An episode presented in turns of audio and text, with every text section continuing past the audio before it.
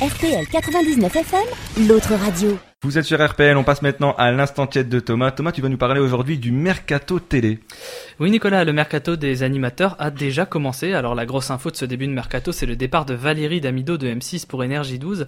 Euh, oui, désolé de mettre l'adjectif grosse et Valérie Damido dans la même phrase. hein. Je sais que c'est pas très gentleman, mais c'est comme ça. Alors ce transfert a pu en surprendre plus d'un. hein. Passer de M6 à Énergie 12, c'est bizarre. hein. C'est comme si Ibrahimovic partait du PSG et se disait tiens allez, je signe à Sochaux. C'est comme si euh, moi, par exemple, je décidais de quitter RPL pour. euh, Ah non, là ça marche pas. Il y a pas de radio moins connue que RPL. mais en tout cas, je, je postule hein, pour remplacer Valérie Damido dans Déco sur M6. Bon, je n'y connais rien en déco, mais visiblement, vu le boulot qu'elle faisait, s'y connaître en déco, ça a jamais été un critère de sélection.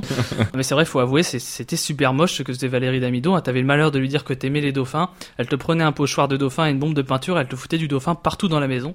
Et pour te faire passer la pilule, elle te disait c'est feng shui. Mais non, Valérie, c'est pas feng shui, c'est moche.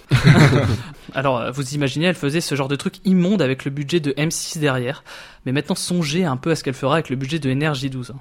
Oui, bah Jean-Yves, t'as un trou dans ton placo, euh, bah j'ai mis un post-it en forme de cœur par-dessus et fait un peu travailler ton imagination. Enfin bref, on ne sait pas trop pourquoi Valérie Damido et M6 ont entamé leur divorce. hein. Il y a des rumeurs en interne qui disent que Valérie aurait aimé faire d'autres styles d'émissions que des concepts de déco. D'ailleurs, M6 lui avait proposé l'émission Belle toute nue, euh, ce que n'avait pas manqué de séduire Valérie, mais elle a vite déchanté quand elle a compris que M6 ne lui proposait pas d'animer l'émission Belle toute nue, mais d'être candidate dans Belle toute nue. Bref, ça devrait euh, normalement être la décoratrice d'intérieur Sophie Ferjani, hein, vue dans Maison à vendre, qui devrait remplacer Valérie Damido dans Déco. Alors pour sa part, Sophie Ferjani fait vraiment un boulot impressionnant. hein. Je pense que les gens vont être très surpris du résultat quand on va leur débander les yeux à la fin de l'émission. Ils vont dire mais mais mais c'est beau. Alors ça en embêtera plus d'un hein, parce qu'au fond euh, que ce soit beau, ça n'intéressait plus personne. La plupart du temps, t'appelais plus Valérie Damido pour rendre service à une famille. Non, tu l'appelais plutôt pour faire une vanne à un pote. Hein, je t'ai- je t'ai bien niqué Thierry. Maintenant ton appart est dégueulasse. Mais il n'y a pas que Valérie Damido hein, qui anime ce début de mercato télévisuel. Sandrine Cormand également, arrivée sur la pointe des pieds euh, de M6 à TF1, se verra confier une émission mettant en compétition des coiffeurs dans toute la France. Euh, donc maintenant on a une réponse à la question que se posait tout le PAF. Qu'y a-t-il de pire que de co-animer La France a un incroyable talent avec Alex Good sur M6 bah, La réponse c'est animer une télé-réalité sur les coiffeurs sur TF1.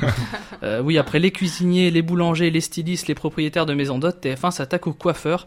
Je pense que quand ils envisageront une émission sur les comptables, ils se diront peut-être qu'ils ont fait le tour de la question. Bon allez, je vous laisse, je vais, je vais lâcher un petit peu la télé cette semaine pour me refocaliser sur ma première passion, le 7e art, car c'est le festival de Cannes en ce moment et je suis complètement passé à côté. Enfin, je m'en suis rendu compte quand un pote m'a dit, en parlant de Cannes, t'as vu la culotte de Sophie Marceau? Et que pour pas passer pour un con, j'ai répondu, oui, j'ai adoré ce film. Voilà, merci, à la semaine prochaine. Merci Thomas. RPL 99 FM, l'autre radio.